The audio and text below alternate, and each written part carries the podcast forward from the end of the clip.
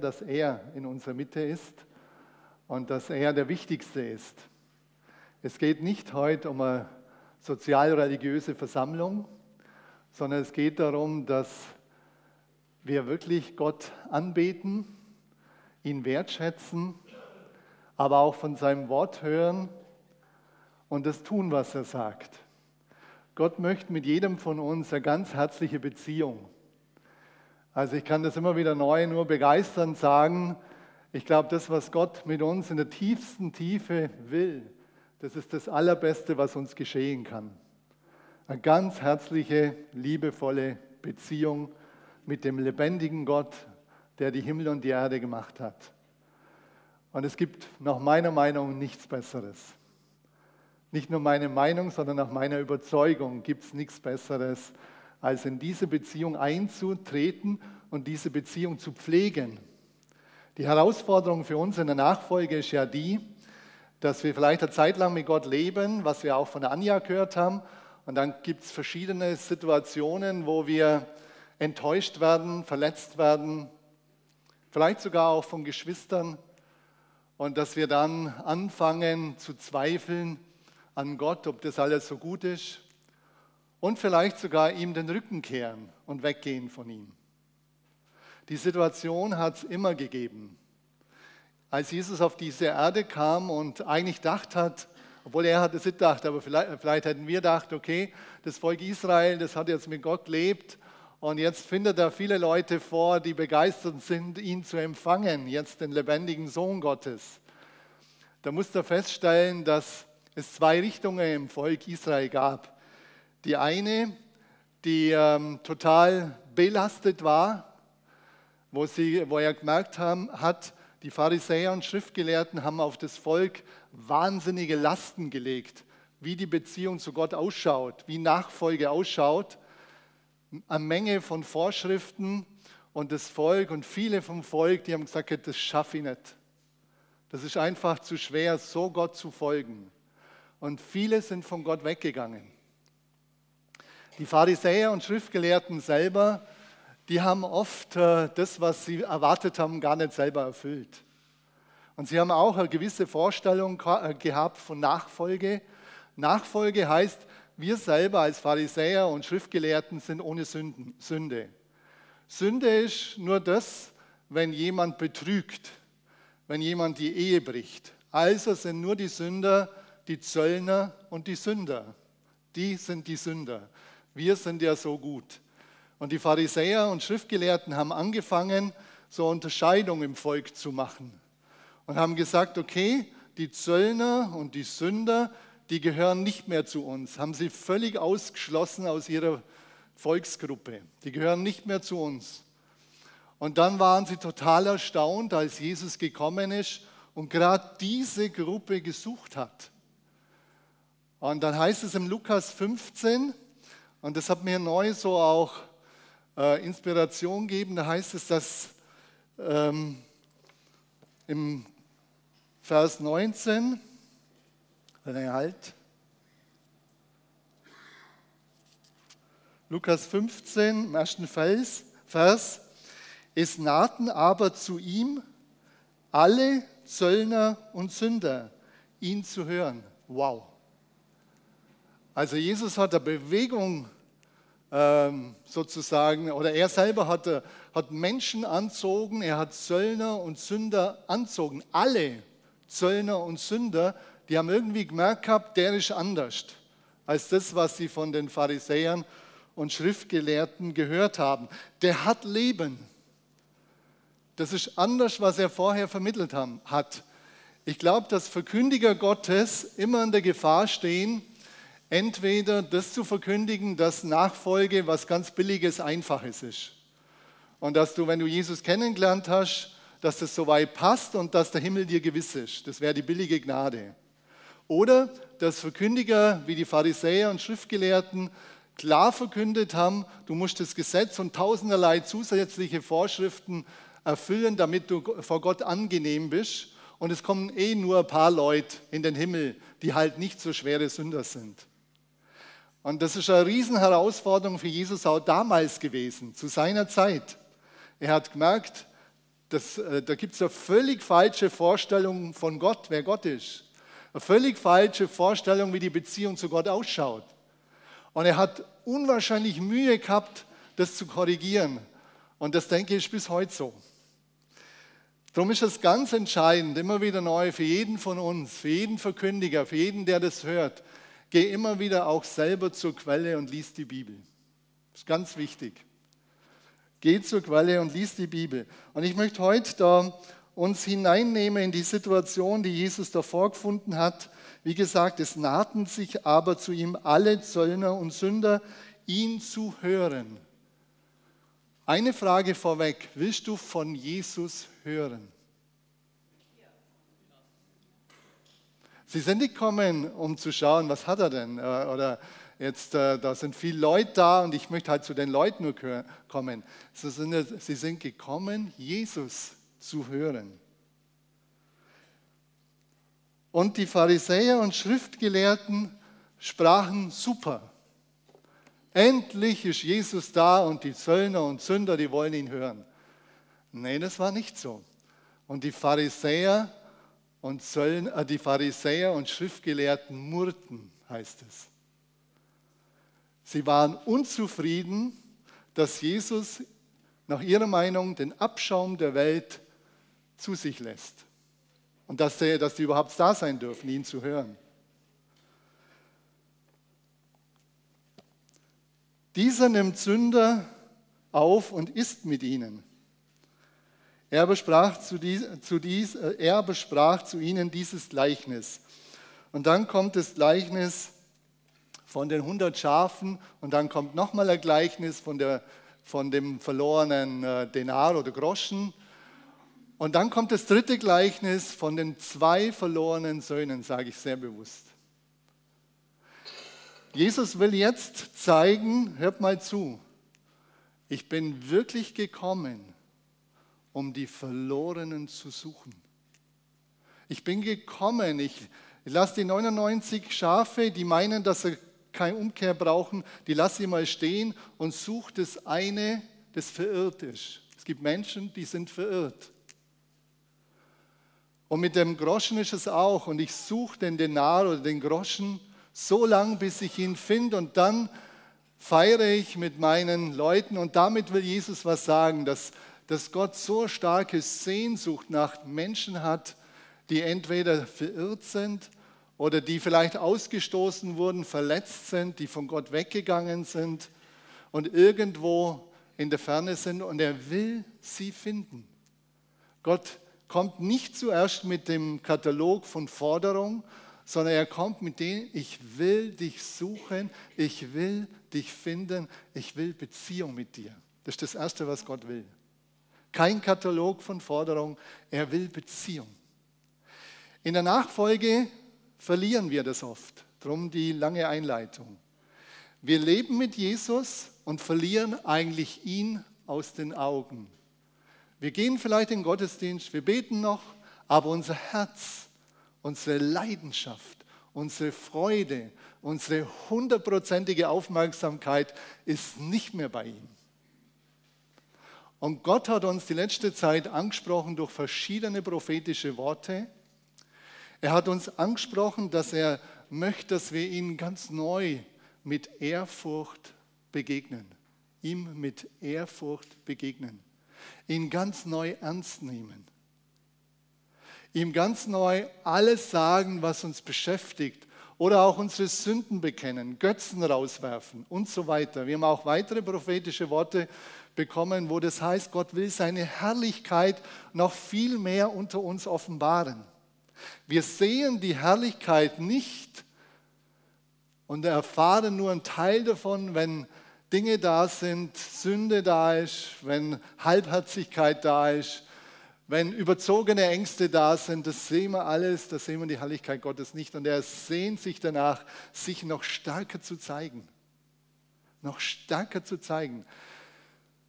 Und das wünsche ich mir und ich denke, wir auch als Älteste wünschen es uns, dass äh, Gott sich noch stärker offenbart. Aber es wird äh, jetzt in der nächsten Zeit, bin ich überzeugt, und es hat schon begonnen, wir haben das selber schon gemerkt, auch innerhalb der Leiterschaft, dass Gott Dinge anspricht, Dinge aufdeckt.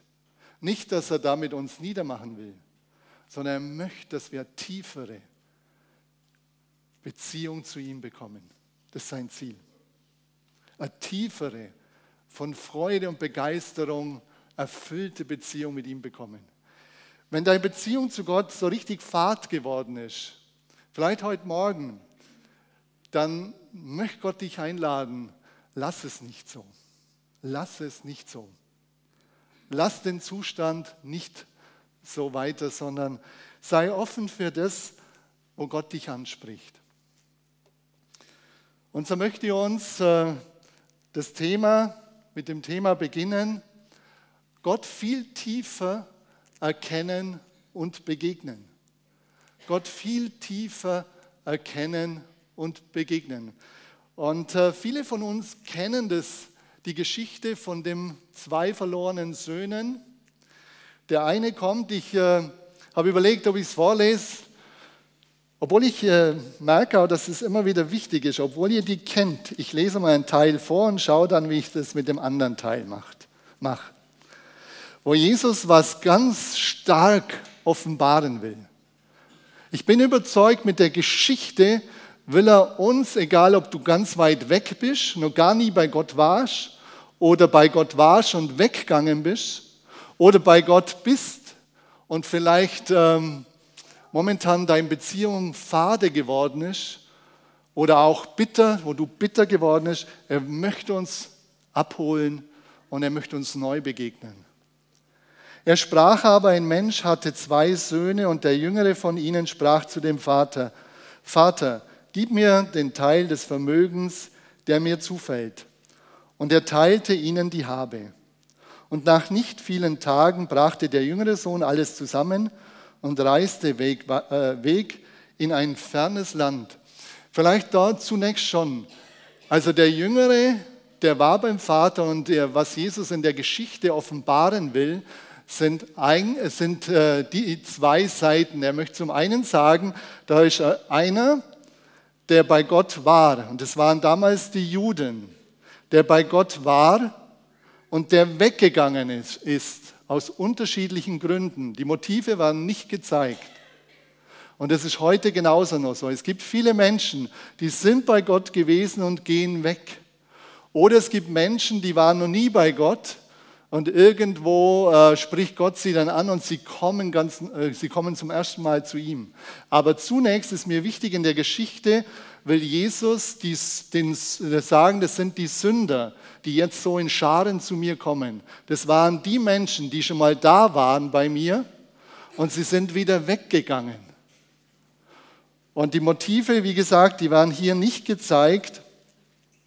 Was äh, ausgesagt wird, er hat sein Habe, das ist ein Drittel vom Vermögen, hat er bekommen. Er hat, äh, den, hat es gefordert vom Vater, hat es bekommen. Und der Vater gibt es ihm ohne Wenn und Aber. Zur damaligen Zeit, das Habe frühzeitig auszuzahlen, ist eigentlich ein Affront gegen den Vater. Und das, äh, ich weiß nicht, ob euch das aufgefallen ist. Und er ging in ein fernes Land. Er wollte mit dem Vater mit Gemeinde oder Gott gar nichts mehr zu tun haben. In ein fernes Land. Möglichst weit weg. Möglichst weit weg. Und das war die Situation damals. Die Menschen, das, was sie von Gott gehört haben, das war vieles falsch. Völlig falsch. Und sie sind weggegangen. Sie sind weit weggegangen letztlich und haben gesagt, mit dem Gott, mit der Nachfolge, mit sowas will ich nichts mehr zu tun haben. Er ging, er ging weg in ein fernes Land und dort vergeudete er sein Vermögen, indem er verschwenderisch lebte.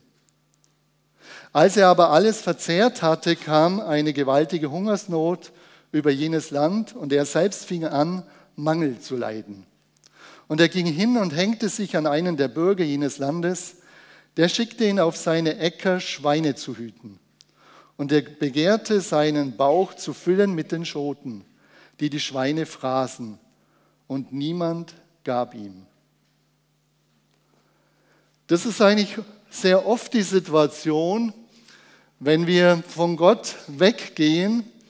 ist es so, dass wir denken, das ist alles toll. Und wir denken, dass, dass wir vielleicht was versäumen. Es gibt viele, die gehen weg aus Neugierde. Es muss doch irgendwas anderes geben. Gott enthält mir sicher was vor. Er enthält mir was vor. Vielleicht denkst du das heute auch. Eigentlich habe ich vor, von Gott wegzugehen. In der Welt ist viel besser. Nachfolge ist schwer und einengend. Wenn du so denkst, glaube ich persönlich, dass du Gott in der Tiefe noch nicht kennengelernt hast. Auch noch nicht richtig verstanden hast, was Gott von dir will, was Beziehung zu Gott bedeutet. Ich glaube, dass Gott heute gerade auch diejenigen ermutigt, du, geh nicht weg. Höre, geh nicht weg. Ich habe dir was zu sagen. Viele Dinge, die du denkst, die stimmen so nicht. Vielleicht Verletzungen, die du erlebt hast, das tut Gott wirklich auch sehr weh. Aber er wird, will mit dir die Verletzungen auch ähm, bearbeiten, dass du die Dinge wieder los wirst und dass du wirklich Heilung erlebst. Heilung ganz tief in deiner Seele. Er ging in ein fernes Land und dort hat er alles verprasst. Der, der Fisch findet den Wurm toll.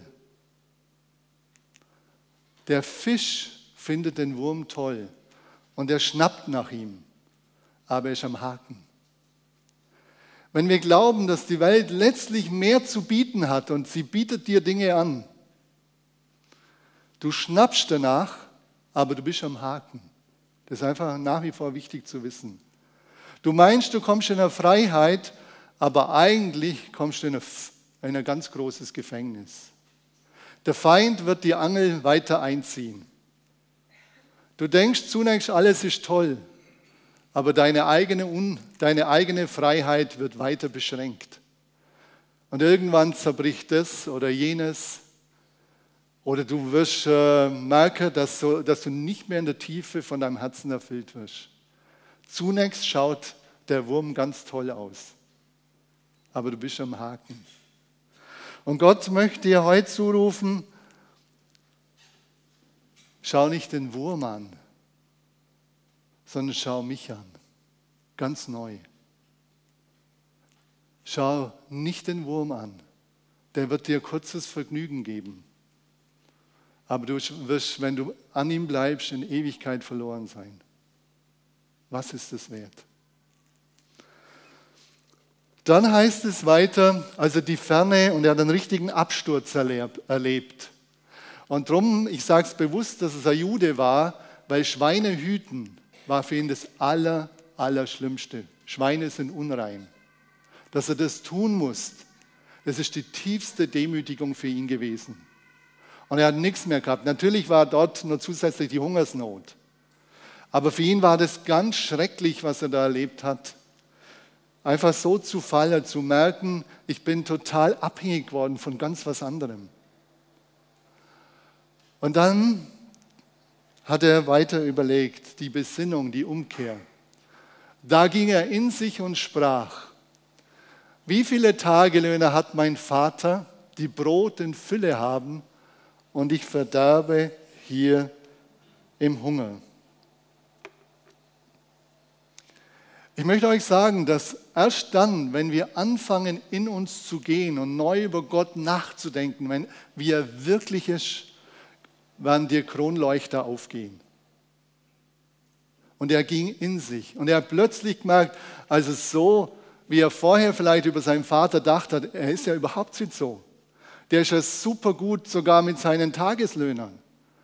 Vielleicht hat er das gesehen gehabt oder ein Stück, aber er wollte einfach seine Freiheit und die Welt kennenlernen. Aber plötzlich merkt er und geht in sich und kriegt eine ganz neue Perspektive für seinen Vater. Er sieht plötzlich, wer er wirklich ist. Wenn du Gott nicht richtig siehst oder wer er ist, was sein Charakter ist, schau Jesus an. Nimm die Evangelium, lies sie und bitt Gott, dass er dir offenbart, wie der Vater ist. Jesus sagt, wer mich sieht, sieht den Vater. Das Wesen Jesu ist das Wesen des Vaters. Und erst als er in sich ging, und darum ist mir wichtig, Gott viel tiefer erkennen und begegnen, das geht auch, wenn du irgendwo in einer Situation drinnen bist, wo, wo deine Beziehung unklar ist, erst wenn du anfängst, in dich zu gehen.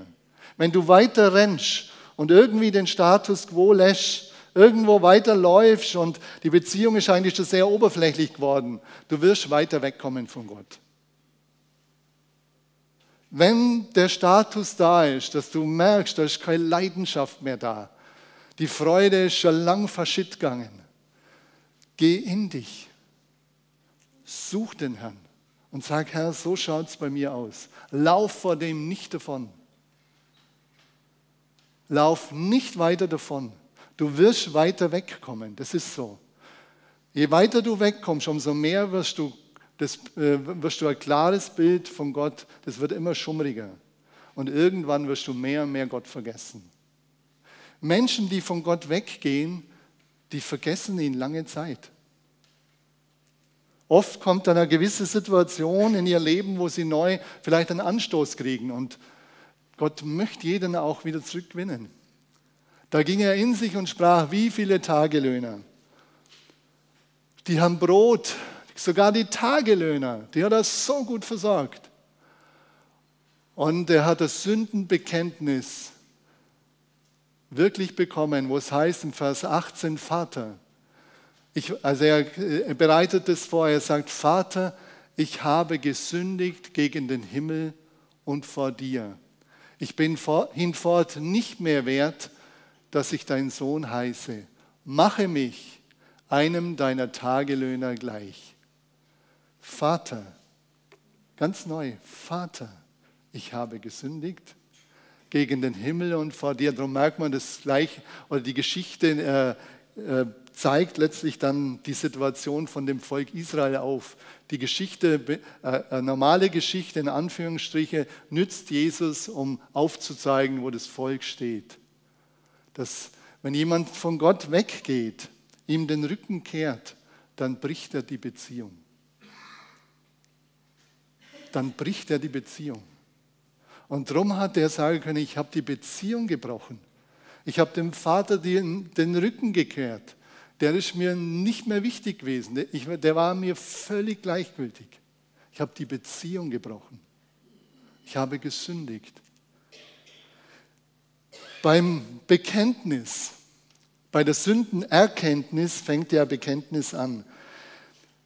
Es gibt so die Situation, die Tendenz in uns, ich kenne das auch immer wieder, dass man Schuld versucht zu verharmlosen, zu minimieren dass man versucht, wie Adam und Eva Schuld abzuschieben. Der, die, die Gemeinde, die Pastoren, mein Ehemann, meine Ehefrau, die Kinder, der Staat. Dass wir alle auch aneinander schuldig werden können, stimmt. Aber wenn es um die Beziehung zu Gott geht, um deine Beziehung, wenn du Gott dadurch den Rücken kehrt hast, bist du zuerst an ihm schuldig geworden. Er ist der, den du verlassen hast. Er ist der, den du nicht mehr so ernst nimmst. Und darum kommt David sagen, als er an Menschen schuldig geworden ist, Herr, gegen dich allein habe ich gesündigt. Er hat gesehen, ja, das geht um die Beziehung zu Gott. Es geht um seine Beziehung zu Gott. Er hat eine tiefe Einsicht seiner Schuld. Er hat nicht verschoben. Er hat nicht anderen das zugeschoben, sondern er hat sich selber Gott gestellt. Und er hat gemerkt, was es bedeutet, ich bin nicht mehr wert, dass ich dein Sohn heiße. Ja, ich bin aus der Beziehung gefallen. Bin nicht mehr wert. Da ist eine, ganz tiefe, demütige Haltung da. Also der, der, beeindruckt mich. Und das sind die Zöllner und Sünder, die Jesus suchen. Das sind die, die jetzt kommen. Die, die die Pharisäer und Schriftgelehrten rausschmeißen wollten. Die kommen jetzt in Scharen und wollen Jesus hören. Die kommen in Scharen und wollen sehen, wie ist es vielleicht doch anders mit Gott. Vielleicht ist sein Wesen doch anders. Vielleicht ist Nachfolge doch anders, wie ich sie bisher erlebt habe. Ich weiß, dass wir oft falsch geprägt werden.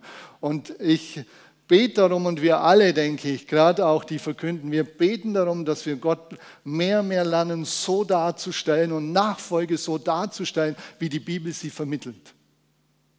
Da beten wir und ringen drum.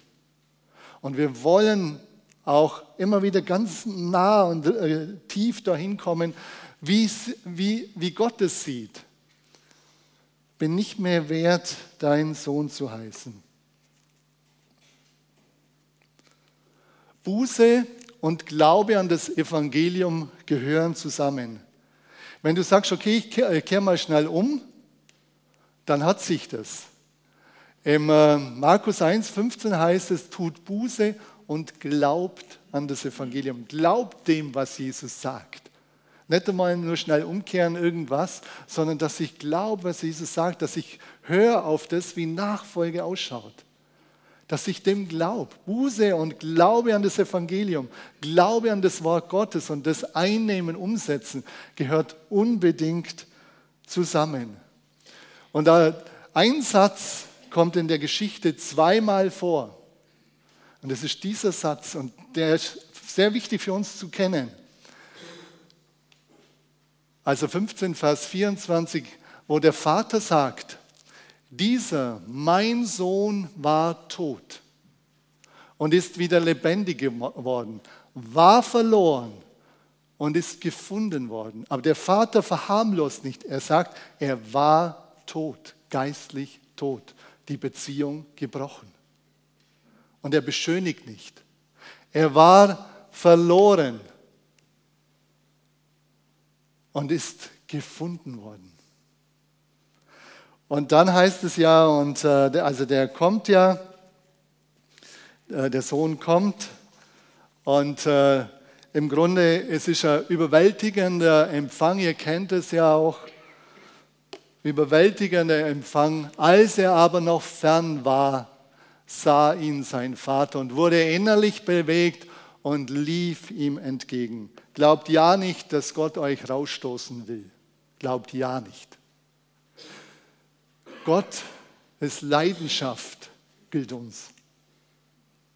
Gottes ganzes Herz gilt uns.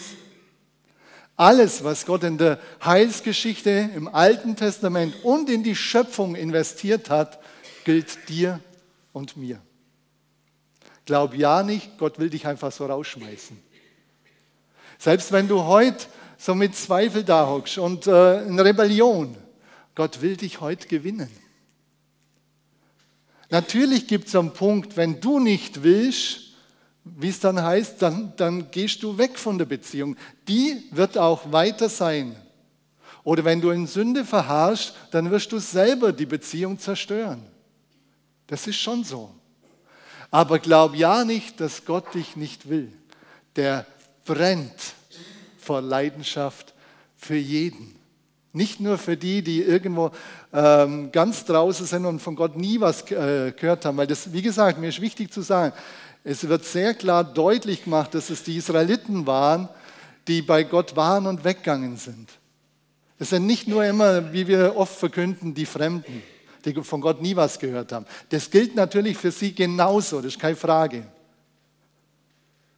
Aber er spricht die Zöllner und er spricht die Zöllner und Sünder an. Und er sagt, ihr seid genau richtig bei mir. Kommt wieder zurück. Kommt wieder zurück. Ich habe schon lange auf euch gewartet. Als er aber noch fern war, der Vater hat gewartet, sah ihn sein Vater und wurde innerlich bewegt, voller Barmherzigkeit heißt es. Er war so innerlich aufgewühlt, er, er hat gebrannt für seinen Sohn. Er, der Vater brennt für seine Kinder und lief ihm entgegen. Das war damals, wie gesagt, kulturell nicht üblich, dass der Vater, der Patriarch da entgegenlauft, sondern er hätte gewartet, bis der kommt und kriech mal. Der überwältigende Empfang, das ist mir ganz wichtig zu sagen, das ist sowas anderes, als was die Sünder, als was die Zöllner und Sünder, die, die von Gott weggegangen sind, erwartet haben. Und er fiel ihm um den Hals und küsste ihn zärtlich. Wie gesagt, ihr kennt, viele von euch kennen die Geschichte, aber für mich beeindruckt es Immer wieder neu. Bis jetzt hat er noch kein Sündenbekenntnis abgelegt.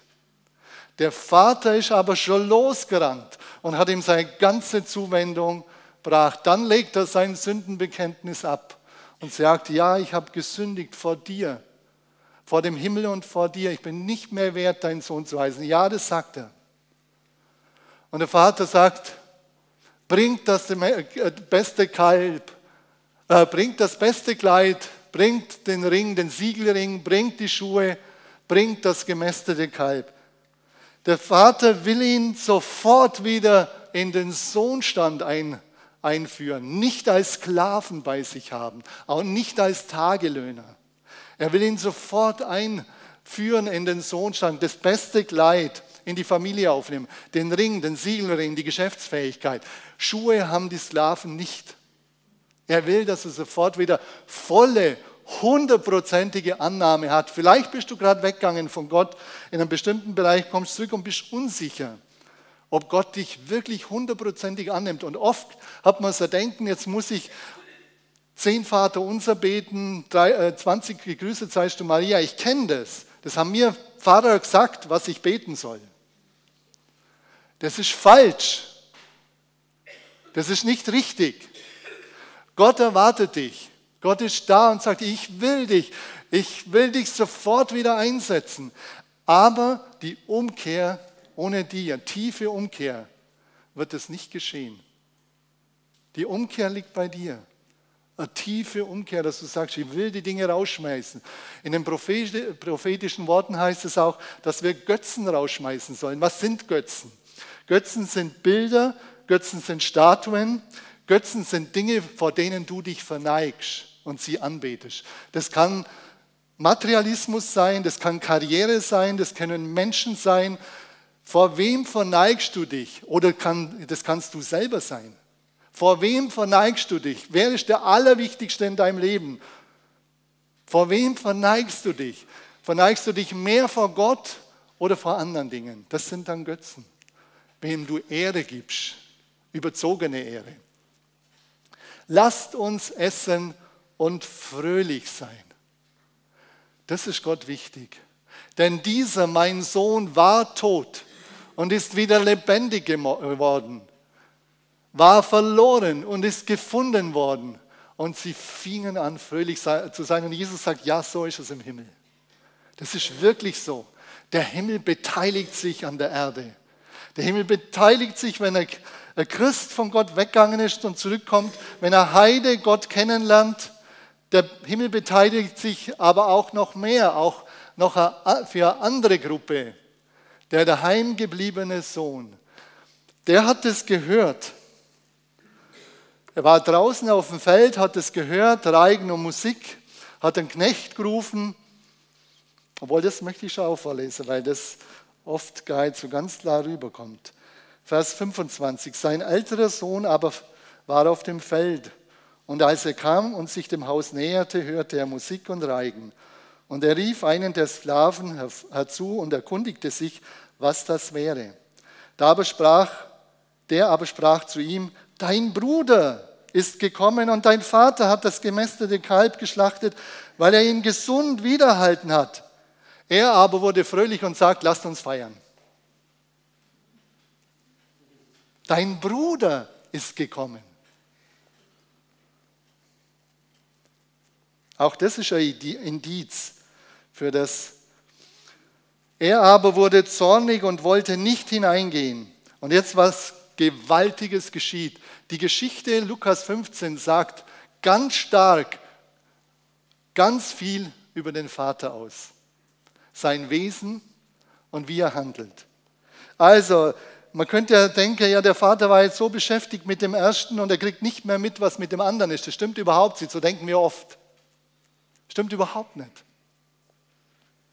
Sein Vater aber ging hinaus und redete ihm zu.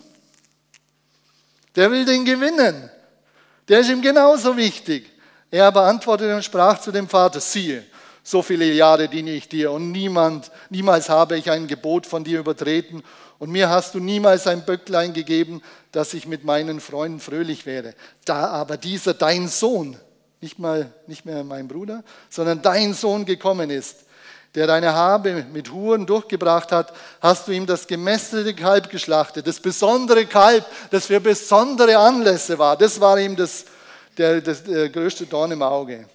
Er aber sprach zu ihm, Kind, du bist alle Zeit bei mir und alles, was mein ist, ist dein. Kind, du bist alle Zeit bei mir und alles, was mein ist, ist dein.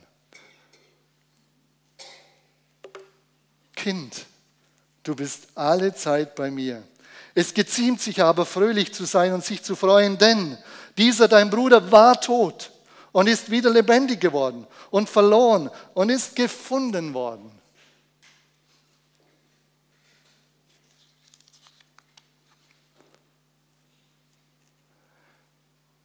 Vielleicht bist du schon viele Jahre bei Gott, bei Jesus. Und das waren hier auch die Pharisäer gemeint. Pharisäer und Schriftgelehrten. Die meinen, sie dienen Gott, haben sie aber nicht.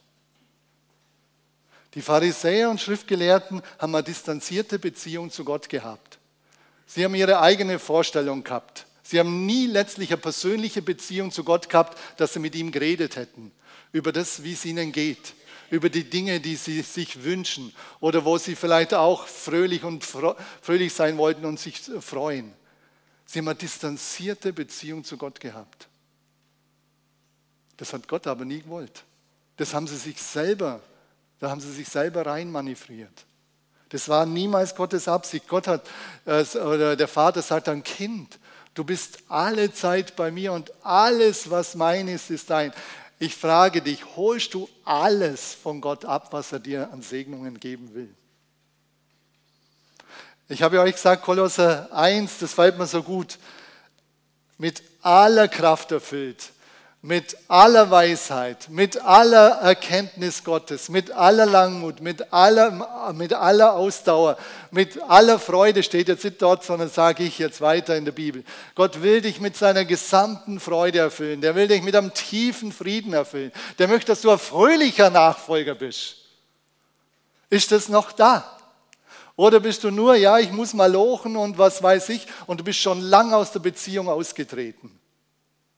Gott möchte, dass du ihm begegnest, tiefer begegnest, wirklich ihn siehst, den Lebendigen, und diese Beziehung vor allen anderen pflegst. Das ist das erste Gebot. Diese Beziehung vor allen anderen zu pflegen. Ich habe ein paar Fragen und Anregungen. Der Vater lädt beide Söhne ganz herzlich ein, nach Hause zu kommen, ihn viel tiefer kennenzulernen. Das wünsche ich uns alle. Also ich mag, ich mache immer wieder neue Gottesbegegnungen, Gotteserfahrungen. Und ich sage euch, ich will nicht weg von ihm. Auch wenn für mich Predigten eine Riesenherausforderung sind, nach wie vor. Das ist, das ist ja auch für viele ganz unterschiedlich. Für mich sind äh, Predigten eine Riesenherausforderung. Ich bin heute seit vier ungefähr wach.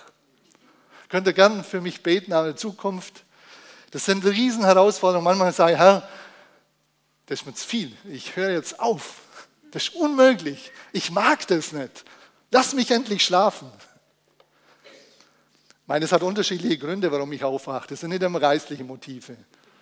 Manchmal denke ich, das hätte man noch besser machen können. Mein Perfektionismus und andere Dinge hat das auch, sind das auch. Aber oft merke ich schon, dass Gott sagt, ich soll beten. Für mich, für uns, soll beten, dass das Wort trifft dass das Wort die Herzen trifft, weil das sein Anliegen ist. Sein Anliegen, sein tiefstes Anliegen. Wo ist es nötig, dass du Dinge bekennst oder, und in Ordnung bringst? Wir feiern heute Abend mal. Bring die Dinge in Ordnung. Und wenn die Leute da sind, mach es vor Gott fest und sag, ich will, wenn du weißt, da musst du was bekennen, ich will es wirklich tun. Dann darfst du schon am Abend mal mit dabei sein, aber tu es wirklich, weil Gott weiß, was du sagst. Wo solltest du Ängste und Misstrauen Gott gegenüber ablegen? Vielleicht ganz neu. Welche Götzen solltest du hinauswerfen? Ich habe ja vorher gesagt, Karriere, Selbstsucht, ähm, Kapitalismus, Geld und, äh, und ich muss so und so viel haben und haben, haben, haben. Wo, wer sitzt bei dir auf dem Thron? Da oben, das, äh, der Thron ist immer umkämpft, der E ist der Ego, das bist du. Oft ist es so, dass wir Gott was vormachen. Gott ist weit außerhalb. Und wir reden ein bisschen über Gott und ab und zu beten wir das ist keine Nachfolge, das ist keine tiefe Beziehung. Andere sagen, warum denn? Ich komme doch ganz regelmäßig in den Gottesdienst und ich bete äh, öfters und ich beziehe auch öfters vielleicht Gott ein. Aber wenn du selber weiter auf dem Thron hockst, ist es noch nicht die tiefe Beziehung. Du wirst das Tiefe erleben, was Gott dir geben will. Du wirst es nur bedingt erleben. Gott möchte, dass du wirklich dahin kommst, dass du dich entthronst, immer wieder neu. Und alle Götzen, die sich neben dich hinsetzen, dass du die immer wieder ohne Wenn und Aber entthronst. Gott lädt dich ein, ihn viel tiefer kennenzulernen und ihm zu begegnen. Ich wünsche es uns so sehr als Gemeinde, dass jeder so starke, freudige, herzliche Beziehung zu Jesus bekommt oder hat. Und wenn er es nimmer hat, dass er all das rausschmeißt, was das hindert.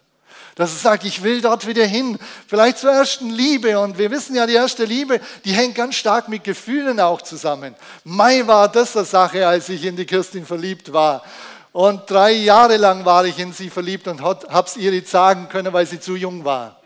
Mai, oh Mai, das waren tolle Gefühle. Aber die tollen Gefühle waren nicht einmalig. Wir können uns immer wieder, und das tue ich auch, immer wieder mich in sie zu verlieben, wenn ich mich auf sie konzentriere. Wenn du dich auf Gott konzentrierst, du wirst dich immer wieder neu in ihn verlieben. Das ist einfach so. Wenn du dich auf ihn konzentrierst, aber wenn er nicht so wichtig ist oder wenn er nebendran irgendwie steht oder beiläufig, du wirst dich auch gefühlsmäßig nicht mehr in Gott verlieben. Das ist, sind wir Menschen. Der zeigt das ganz normal, wie das in irdischen Beziehungen ist. Ihr wisst es ja genau in euren Ehen. Ihr äh, verliebt euch erst dann wieder ganz neu. Wir haben diese Woche ein Ehegespräch gehabt. Und es war so schön. Die zwei, die sind total verliebt ineinander, weil sie sich aufeinander konzentrieren. Natürlich werden sie auch verletzt werden und weiter Dinge äh, bekommen, wo Dinge schieflaufen. Das wissen wir doch alle. Aber räumt es wieder aus. Schmeiß es raus und sag, ich will mich neu in meine Frau, in meinen Mann verlieben. Ich will mich neu in Gott verlieben. Ich will alles rausschmeißen und ich will mich auf ihn konzentrieren. Und dazu brauchst du Zeit. Dazu brauchst du die Begegnung mit Gott. Dazu brauchst du ein klares Sündenbekenntnis, wenn du gesündigt hast. Und nicht der Wischiwaschi. Das wird dir nicht helfen. Gottes Geist weiß genau, was in deinem Herzen abgeht. Ich möchte jetzt mit uns beten. Lass uns aufstehen.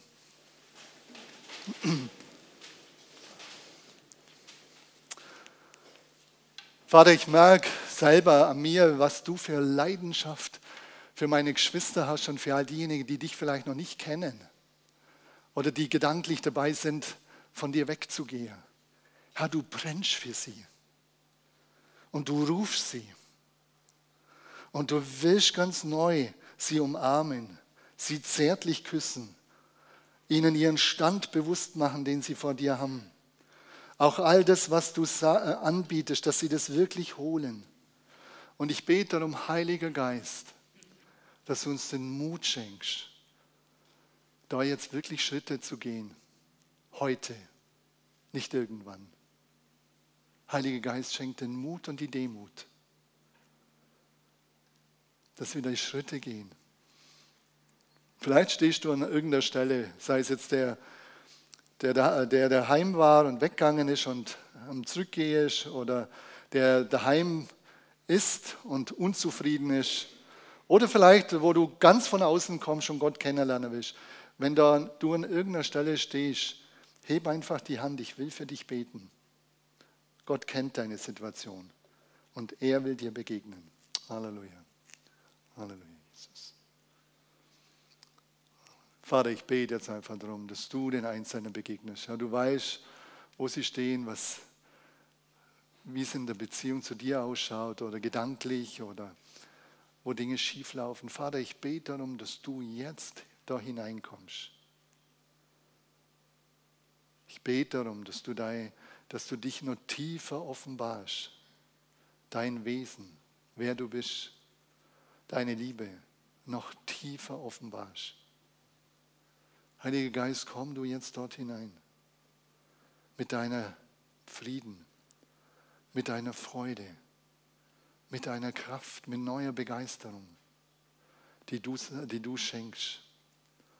Und ich bete darum, Heiliger Geist, dass du hilfst, wo wir vielleicht Dinge ausräumen müssen, auch weiter, dass du den Reinigungsprozess auch hier innerhalb der Gemeinde weiter vorantreibst. Du bist der Weg, die Wahrheit und das Leben. Niemand kommt zum Vater, denn durch dich. Halleluja. Amen.